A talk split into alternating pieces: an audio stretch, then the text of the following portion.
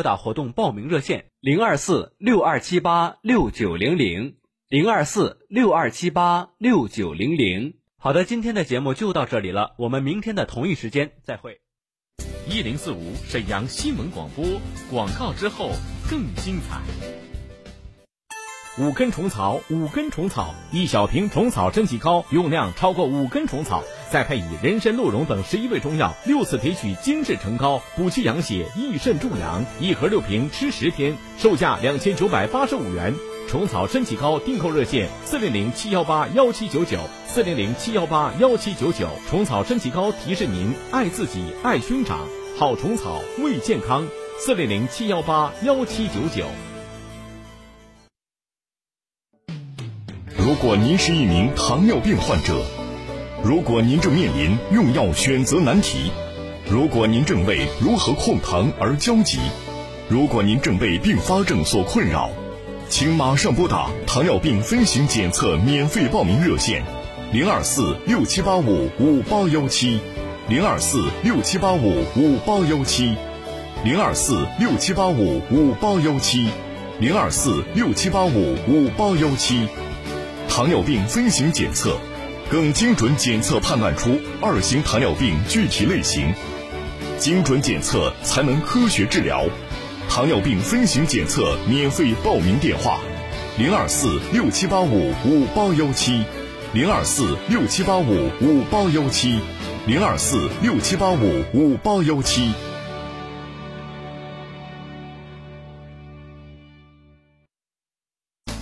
九月二十七日，首届国品家电节火爆开启，帅康、美的、创维三大电器品牌众多家电品类限时劲爆优惠，现场发放现金券，购物直接抵钱花，购物就送现金红包，精美伴手礼免费拿。就在九月二十七日下午一点半，地址铁西区新华南街三十一号天丰国际酒店，零二四三幺五九一零三四三幺五九一零三四。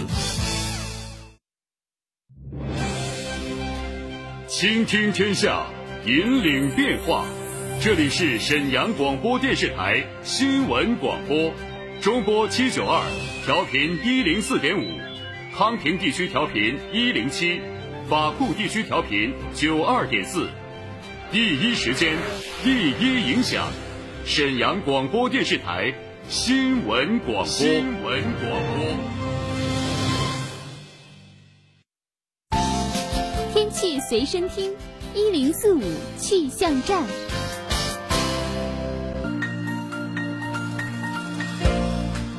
预知冷暖，关注天气，欢迎大家收听这一时段的一零四五气象站。沈阳市气象台今天下午四点发布的天气预报显示，今天傍晚到夜间晴，北风三到四级转南风二到三级，最低气温六摄氏度。明天白天晴，有时多云，南风二到三级，最高气温二十三摄氏度。明天夜间到后天白天晴转多云。稍后欢迎收听由温纯带给大家的《天天说法》。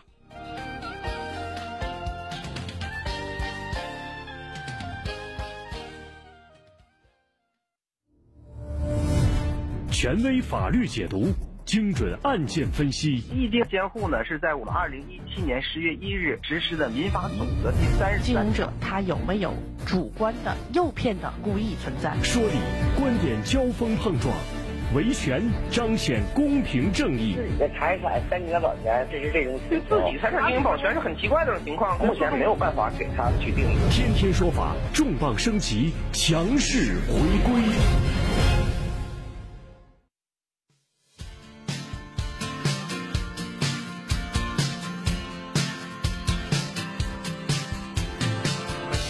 这里是正在为您直播的《天天说法》，北京时间十六点三十四分，各位好，欢迎大家锁定中波七九二调频一零四点五沈阳新闻广播的电波，收听为您直播的《天天说法》，我是温纯。今天上节目之前呢，有一位听友呢询问我们一个问题啊，就是在单位干的好好的，但是现在呢，因为干的不是特别顺心，要辞职了，但是原来单位给他培训。投入了一些人力、物力和财力，那么这种情况之下，一旦离职，培训的相关的费用是不是要赔偿给公司和单位呢？稍后我们的节目当中就将和大家来说一说，单位负担的培训费，员工离职该怎么赔呢？以前我们在节目当中和大家说过很多次关于劳动法规定的，比如说单位不能擅自扣押劳动者的证件呢，不能擅自的来向劳动者收费呀，比如说收什么制服费呀，包括各种各样的一些费用、培训费呀等等等等。但是，一旦人家企业对你确实经过双方协商有相关的培训，但是你离职了之后，这个情况之下该怎么算呢？特别是很多企业呢，在培训的时候，它本身是定向的。希望你能够通过培训留在他们企业，或者说是在他们企业有一个更长足的一个人才方面的培养机制的进一步的提升。但是，由于你的离职可能会给他们的人才培养梯队带来一定的影响，那么这种情况之下，劳动法是不是保护呢？我们的劳动者是不是要赔偿呢？稍后咱们细细来说说这个问题。另外，我们的直播热线和微信平台同时为您开通了。您在生活当中遇到了法律问题，或者是正被纠纷困扰，希望我们的律师帮您忙，给您支招，都可以参与节目互动。我们的直播热线是二二五八一零四五二二五八一零四五，拨通之后请按一号键。编辑导播陈霞正在接听各位的电话。那么大家如果一时间没有打进来，也别着急，因为我们是多路导播系统啊，导播要。依次的来接听各位的电话，所以呢，大家耐心等待一下。如果您觉得您的问题比较简单，一句话两句话能说明白，也可以微信留言。微信号码是 t t s f 加上数字一零四五，前面的汉语拼音首字母呢是天天说法的汉语拼音首字母组合，然后再加上数字一零四五。我们在直播过程当中会随时关注大家的留言。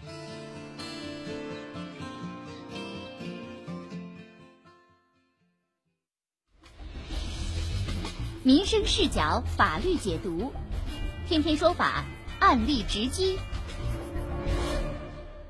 世界这么大，我想出去看一看啊！这是很多人流行的这样的一句话啊，特别是最近大家可能喜欢这句话了。想走哪那么容易呀？特别是单位培养你很多年，如果你想离职的话，那么或多或少单位就会有点儿要找你的意思啊。比如说，我们给你投入了这么多的钱，或者说是。曾经你参加过我们搞的培训，那么这培训的费用都是我们拿的，那你现在要离职的，是不是要返还给我们呢？关于这个问题，下面咱们要说一说啊，我们要通过一个案例给大家讲一讲，单位负担的培训费，员工离职的时候要不要赔呢？该怎么赔呢？那么现在啊，有很多单位，比如说送你去进修，花了不少钱，服务期没满的时候，恐怕你是不是要支付违约金呢？另外，当初假如说。呃，花了很多，比如说两万多块钱的学费，那么你是不是要加倍的去赔呢？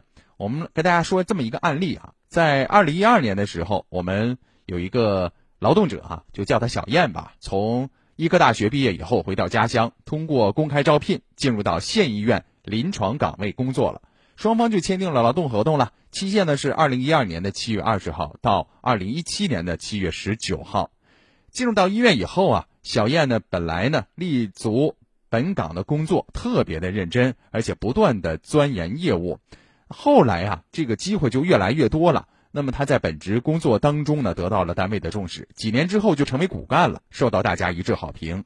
结果呢，单位安排进修，在二零一六年的时候呢，县医院就计划选派一名医生到市医院来进修培训。那么这时候呢，小燕就成了主要的人选了。经过考核，她也获得了这次进修的机会。时间是从哪儿算呢？二零一六年的五月份到十一月份，整个的进修费用是两万三。由于医院呢是全额负担呐，所以说呢，这个小燕没有拿一分钱。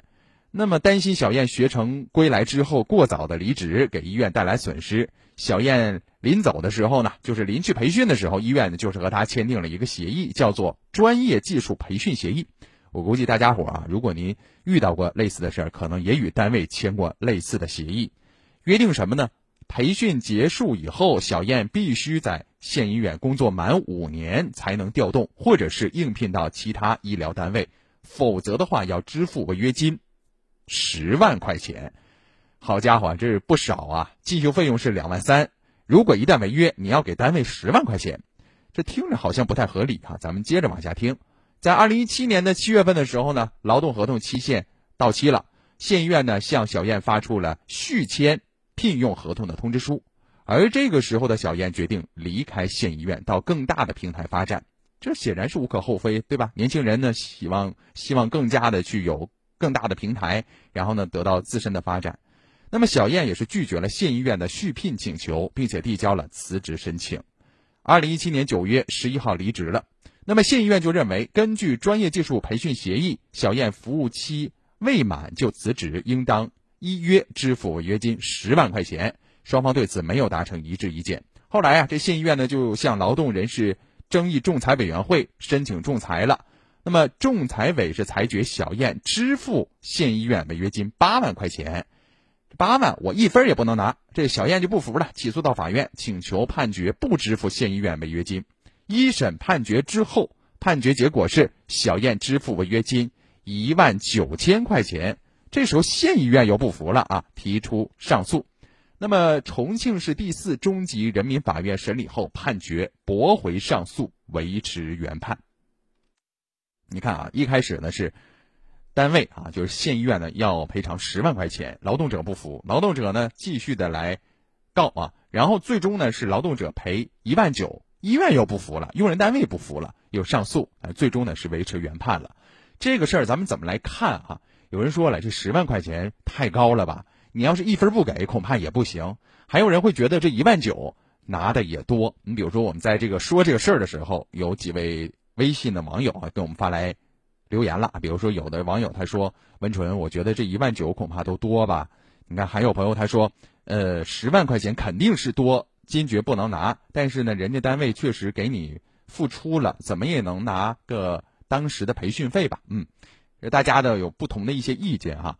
那么我们怎么看这个事儿呢？其实根据法律的规定啊，用人单位给劳动者提供专项的培训费用，进行专业技术培训的。可以和劳动者订立协议，约定一个服务期。也就是说，这个单位啊，就刚才的县医院和小燕之间，在培训之前签订这个协议是合法的，而且双方约定的一个服务期也是合法的。就是说，你培训完之后，你一定要在规定期限内，比如说五年之内，你不能辞职，要在我这工作，这个是合法的。那么，劳动者如果违反服务期的约定的，应该是按照约定向用人单位支付违约金。所以双方约定违约金也是没有问题的，问题在什么地方呢？法律规定，违约金的数额不得超过用人单位提供的培训费用，用人单位要求劳动者支付的违约金不得超过服务期尚未履行部分所应分摊的培训费用。给他翻译一下，就是，如果原来你这个单位花了三万块钱去供劳动者去培训的，那么一旦人家违约了，你只能在这个三万的基础之上的百分比。比如说几成的违约金支付给用人单位，绝对不能说是哎，我比这三万还多，你得给我十万块钱，那是不可以的啊！比原来的培训费用还要高出几倍，是坚决违反法律约定的啊！呃，法律方面的这个条文也是禁止的。那么另外呢，在实施条例啊，合同法的实施条例当中也有这样的规定，就是劳动合同期满，但是用人单位和劳动者依据劳动合同法规定的约定的服务期没有到期的。劳动合同应当续延到服务期满，双方另有约定的，从其约定。就是说，如果你们约定的是五年之内劳动者不得辞职，那么这种情况之下，没到这个五年是应该自动续约的，而不是说自动解约或者叫解除合同。那么就像刚才是小燕和单位之间发生的这个五年期的期限，你如果没到的话，那么自然要顺延往下走，而不是说立即终止。所以这一点呢，大家是要明确的。再有就是刚才我说的违约金的问题。那么在这个案件当中啊，这个小燕和县医院之间的期限是一二年的七月二十号到一七年的七月十九号。那么服务期呢是一六年的十一月四号到二零二一年的十一月三号。但是小燕二零一七年九月十一号离职的时候，虽然合同期满，但是还在服务期之内。这就是刚才我所说的，你服务期没到，你就要。自动的顺验，因为人家拿钱给你培训了，然后签了一个服务期的一个合同啊，所以你劳动者必须要合乎这个合同的规定，否则的话就要赔偿。那接下来啊，那么剩下的你没到的这个时间，那你就要按照一定的折算的比例啊，最终你要把相关的违约的费用退还给单位。最终法院是判一万九，所以这个事儿呢，提醒大家伙呢，就是择业自由啊，虽然是劳动者的一项基本权利，但是呢，我们在行使这个权利的时候要。谨记，任何权利都是有边界的。如果随意的失信、任性的毁约，就要承担相应的法律责任。用人单位为了防止专业人才的跳槽，损害自身的权益，在和劳动者订立服务期限相关的协议的时候，也应当依法合理约定违约金的数额。好了，关于这个问题，咱们就先说到这儿。稍后呢是一小段广告，广告之后呢，天天说法将请律师上线为各位听友解答其他法律问题。直播热线二二五八一零四五一零四五沈阳新闻广播。广告之后更精彩。五根虫草，五根虫草，一小瓶虫草真气膏，用量超过五根虫草。再配以人参、鹿茸等十一味中药，六次提取精制成膏，补气养血，益肾助阳。一盒六瓶，吃十天，售价两千九百八十五元。虫草参气膏订购热线：四零零七幺八幺七九九，四零零七幺八幺七九九。虫草参气膏提示您爱自己，爱兄长，好虫草为健康。四零零七幺八幺七九九。云南西双版纳。拥有罕见的热带雨林保护区，森林覆盖率高达百分之八十，空气中负氧离子浓度更好，有着“天然氧吧”的美称。这里的年平均气温二十一度，四季如春，是公认的宜居城市。赤字百亿的融创西双版纳国际度假区，就依傍在绝美的澜沧江畔。繁华配套，万众瞩目，是品质生活、度假养老的人间天堂。水陆两栖乐园、傣秀剧院、星级酒店群、风情酒吧街、商业中心，众星拱月，一站式教育圈，三甲级医院配套完善，公寓洋房、风情别墅，来版纳才能遇见你理想的生活。现在报名版纳看房游，三天两晚，吃住玩全包。电话零二四三幺五六幺九零五三幺五六幺九零五。如果您是一名糖尿病患者，如果您正面临用药选择难题，如果您正为如何控糖而焦急，如果您正被并发症所困扰，请马上拨打糖尿病飞行检测免费报名热线：零二四六七八五五八幺七，零二四六七八五五八幺七，零二四六七八五五八幺七，零二四六七八五五八幺七。糖尿病分型检测，更精准检测判断出二型糖尿病具体类型。精准检测才能科学治疗。糖尿病分型检测免费报名电话：零二四六七八五五八幺七，零二四六七八五五八幺七，零二四六七八五五八幺七。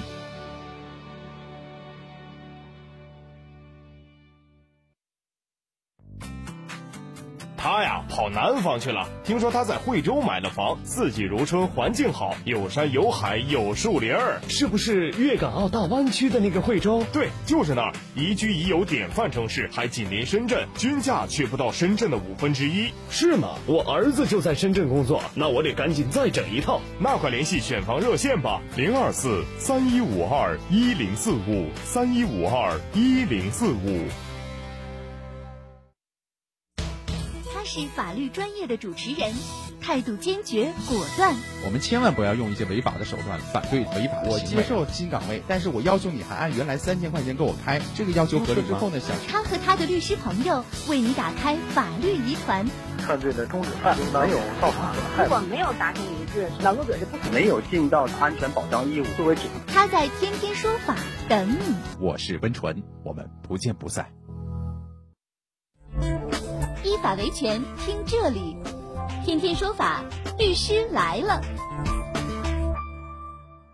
欢迎再次回到正在为您直播的《天天说法》节目当中，我是温纯，这里是中波七九二千赫调频一零四点五兆赫沈阳新闻广播。接下来是我们的《天天说法》律师来了板块，我们将请律师上线为各位听友解答问题。我们的直播热线正在开通，二二五八一零四五二二五八一零四五是热线号码，拨通之后别忘了按一号键。编辑导播陈霞将会把各位的问题依次做记录，然后呢，我们请律师给您做出解答。另外呢，我们的微信平台也随时为您开通，号码是 T T S F 加数字一零四五，也就是天天说法的汉语拼音首字母组合 T T S F 再加数字一零四五，期待各位的参与。好，下面时间呢，我们邀请今天的律师上线，来自于辽宁公正律师事务所的杨博雷律师。天天说法精英律师杨博雷，辽宁公正律师事务所民商主任、实习导师，首届和平区十佳律师，擅长建设工程、房地产、电子商务类案件。好，下面我们请出杨律师。你好，杨律师。文春好，大家好。嗯，来关注一下第一个问题哈。这位朋友呢，他提到了小区里边的业主会所的相关的产权过户啊，相关的一些问题。比如说，这位朋友他说，呃，律师好，温纯好，我是沈北新区的，我们小区有一个业主会所，现在卖给个人了，要开幼儿园。目前呢，已经是把周围的空地给圈起来了，原来都是业主活动的空地儿。呃，还有一个进出小区的门都给用伸缩门封起来了。他想问的是，这样的行为是不是对业主构成侵权呢？杨律师，我想这个问题可能跟这个以前我们有听友问的这个业主会所的产权性质、所有权性质是不是也有关系？比如说，它是开发商卖给个人呢，还是说租给个人呢？还是说这个业主会所是全体业主共有啊？我们这个问题是不是也要区分这个情况呢？杨律师。嗯，所有权其实很容易查呀。如果他有独立的产权，而且有明确的产权人，嗯，那显然就不是一个小区业主的公共财产嘛。嗯，因为照常理来讲，我们知道一个小区里面的物业用房、办公用房都是业主共同财产的。没错，对。那你业主会所理论上也是业主共同财产，那也不排除有特殊的情况啊。他这个业主会所可能是一个独立的产权，然后他这个产权是已经转让出去了，也有可能。嗯，那么我们看这个问题里面，不管这个业主会所到底现在是产权性质是什么情况，嗯，那至少周边的空地应该是小区用地吧？对，我们来区分这个问题其实挺简单的。从道理上来讲，如果说你这个业主会所和旁边的空地啊，在业主买房子的时候已经算到公摊里头，人家花过钱的，嗯，你这种情况下，它就是业主的共同财产嘛。当然，你没有权利去处分它嘛。任何人都不能处分嘛，只能由全体业主来共同决定才可以。嗯，如果说已经处分了又无法回转的话，那至少处分所获取的这个对价啊，这个利益、这个收益应该是业主共同享有嘛。你至少应该顶一点物业费什么的啊，这是一个常规的处理办法。我们在没有查清楚这个呃房子的具体的这个产权归属之前，我们至少可以判断它四周的这个用地应该是小区的公共用地。嗯嗯，而且这个问题啊，其实有个简单的办法，它有点像是那个开发商赠送一楼花园似的，就是说你这个房子我可能所有权归你了，但是我这个地没给你，对吧？你不能把这个地也圈成你自己家的地方，我们可以这么理解，是吧？而且据说看这个问题里面，它已经影响人家出入了，本来人家有个门的，你现在影响人家人走走起来不方便了，嗯，啊，对人造成影响了，应该是侵权，应该是构成，看侵权多大吧。主要看这个房子的这个产权归属的问题。嗯，那这个责任人，比如说这个所有权人是谁，那么这个侵权人有可能就直接找谁了，是吗？这个主体。嗯，除了这个目前的所有权人，还包括转让给他的开发商什么的也有问题。哦。如果你当时已经把这个东西算成是全体业主共同财产了，然后你就卖给私人了，那岂不是赚了两回钱？嗯嗯，这也是个问题。所以他们两个之间有可能也会把这个。门口的这一块地，比如说开发商跟他有一个协议，说我赠送给你多少面积这块地，像赠送花园似的，也有可能是这样。但这种赠送也是非法的，是吧？嗯，看他到底跟我们那个其他这个业主买房子合同冲不冲突嘛？嗯嗯，所以不管可能一个地有好多主人。嗯，所以这个事儿呢，不管怎么说啊，咱们这个如果一旦确定这整个的空地是归全体业主共有，你就不能任何一个人，不管你是开幼儿园还是开什么的，你都不能做出违法的事情啊。呃，特别是开幼儿园，其实这儿我多说几句哈。有的幼儿园，当然我们现在这个资源呢可能比较紧张，那么开幼儿园的这个空地，有的时候是需要呃有审批的这个程序，包括你要有一定条件，你才能开幼儿园的。但是你不能为了达到这个条件，或者说是为了让这个幼儿园有一个孩子们活动的空地，你就占业主的这个公共的地方。我觉得这是不合道理的哈。本身你教育孩子，其实也不能用这样的思维去教育。你将来孩子长大了，然后再指着这个幼儿园这地方说，说原来我做做的这个幼儿园啊，这个这个学的这个幼儿园门口这空地都是圈业主的地方，然后我们有活动的地方，这也不是那么个理儿哈。所以说呢，咱们搞教育工作的还是要模范的来遵守相关的法律规定啊，这样的话对孩子教育呢也是有一个积极的良性的作用。好，再来看下面这个问题啊，这位朋友他说杨律师好，温纯好，我半年前对了个店。合同约定接手原店主的所有会员，现在店不干了，我已经退还我接手之后的办理的会员的费用，需要退还原店主办理的会员费用吗？有点绕哈，简单就是一个会员，呃，交接的这么一个事儿啊，杨律师。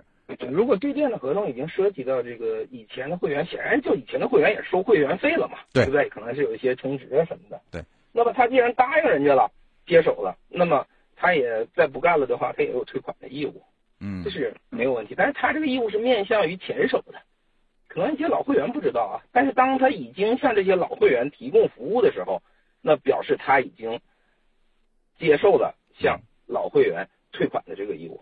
嗯是这样的啊，他这个本身在对店的时候接手会员也是个双刃剑嘛，一方面他承担了一个退款的义务，另一方面他收揽了好多客户嘛，嗯，那经营的好坏这是一个风险。他当时既然自愿承担了，那现在他就应该按照当时的约定去履行他的承诺。嗯嗯，就原来这个，你别管我是哪的会员，我是原来的也好，现在的也好，反正你接手了哈。既然你管我，那我就认为你现在还应该继续管，对吧？不管你是干还是不干，嗯，想接手主要也是为了多一些老客户嘛。对对，然后他也经营不善，然后又又去停业了。那这种情况下，你既然不能赚钱了是你的，对不对？要退钱你然后退钱就不又不接了，对。嗯，好，再来看下面这个事儿啊。这个朋友呢，他说：“温纯好，杨律师，我想问一个问题。我头几天买了一辆车，卖车的说没事故，我发现这车是事故车，我该咋办？啊，这事儿我们以前说过，咋 办？主要一看事故多大了，那这个按照我们所说，你要是欺诈签订的合同，当然可以主张撤销了，到法院向法院主张撤销，然后退货、退钱是可以的，看多大。嗯、因为我们事故有些可能不太影响合同继续履行。对他允许有事故你跟这个车架子切开了去修理，和外面有刮蹭，人家给你抹个瓶子喷喷漆，这个不是同等的这个地方。这个我们不用法律，我们用常识来判断。如果确实是很重大的事故，他又隐瞒了真相，那一定符合退款条件。我们认为是一个欺诈形成的合同。嗯嗯，所以这性质还是现在先定啊，就是他是不是有这个重大的一些事故所隐瞒了啊？呃，再来看下面这个事儿啊，这个朋友他说，呃，杨律师，我在 QQ 上和别人签了一个代理合同，他只要我的姓名、呃身份证号码还有电话号，上面还有违约金，这份合同有效吗？啊，线上签的合同，嗯。我们合同不拘泥于形式啊，我们称有书面的合同，有口头的合同，连口头的合同都有效。那么我们不会因为是 QQ 签订就没有效，因为以前我们甚至还用传真的方式，用邮件的方式来签订合同。对，只要你意识表示真实，你答应了这个合同的内容，你接受这个条件，这个合同又不违反法律规定，又不符合呃无效啊或者是呃解除的条件，那么这个双方之间的约定是成立的，是有效的、啊。主要看它内容有没有问题。嗯。单纯的签订方式并不影响合同的效力，只要能证明曾经同意过这件事情，我们就应该履行承诺。嗯，呃，但是杨律师，我们在这个老百姓的一般的传统观念当中，比如说签合同不都得签字啦、按个手印儿啦？那你像在 QQ 上，呃，这个好像很难实现这个签字的这个功能吧？或者说是它一定有签字才生效吗？没有签字它生效吗？主要的是要考核他是不是双方已经达成合意。嗯比方说我我告诉这个人，我说呃。这个东西我卖给你多少钱？嗯，啊，我在上面公开报价，你说好的，我愿意买，那 这就是已经达成了一个双方的合意嘛，这个合同就已经成立了。哦，是这样的，双方意思表示已经达成一致了。嗯，我不拘泥于用书面的白纸黑字的方式写出来。嗯，哎，因为我用 QQ 聊天记录已经能证明嘛，我们双方说好这件事情的。对，嗯。所以这个时候咱们就不用非得调到那个纸面的，非要签字啊，然后盖手印儿啊 这样的一个，就好像从从网上买的电影票一样，你买了你说我要退票，对吧？咱们没有白纸黑字的合同，这个不行。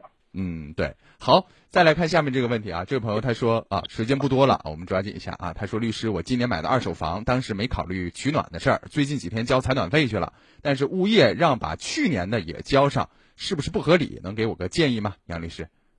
这个有明确的法律规定，即使双方没有约定，也是谁用的谁使用谁收谁交费。对，那显然是卖给他房子的人应该承担这个相应的这个采暖费。嗯啊，他可以考虑为了不耽误取暖，先把它交上，然后再找这个卖的房子人追偿。嗯，好，时间关系啊，咱们今天的问题解答部分就到这儿了。非常感谢来自于辽宁公正律师事务所的杨博雷律师，我们就聊到这儿，再会。再会。嗯。好，今天的天天说法节目就到这儿了，感谢大家的关注和收听。我们的直播热线是二二五八一零四五。节目之后，大家可以在微信当中留言，微信号码是 t t s f 加数字一零四五。我是温纯，稍后是大圆小曼带给大家的新闻晚高峰。